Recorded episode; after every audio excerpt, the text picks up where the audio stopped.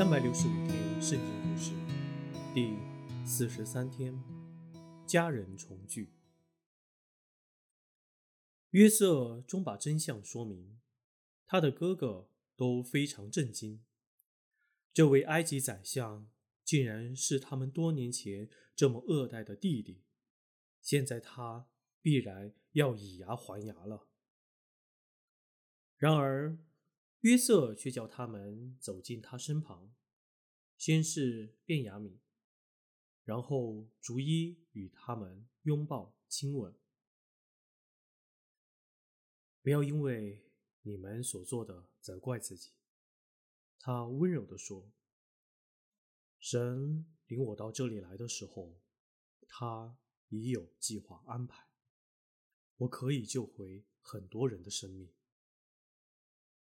现在你们要立刻返回迦南，接父亲和你们所有的家眷来。跟着还有五年的饥荒，我要你们在歌山地定居，那里的草原可供应你们羊群的需要。最后，他们一起欢乐，有说有笑。那些好奇的仆人在旁偷听。私下议论纷纷，很快这个好消息便传到王的耳中。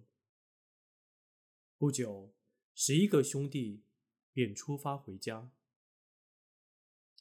约瑟还生存嘞，他们对雅各喊着说：“他还做了埃及的宰相嘞。”年老的雅各不信他们所说的。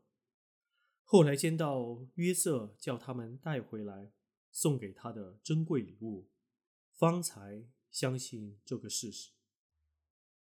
接着，全家人一起收拾帐篷、行装，把羊群深处聚集起来，便缓缓地往埃及去，在约瑟为他们预备的地方定居。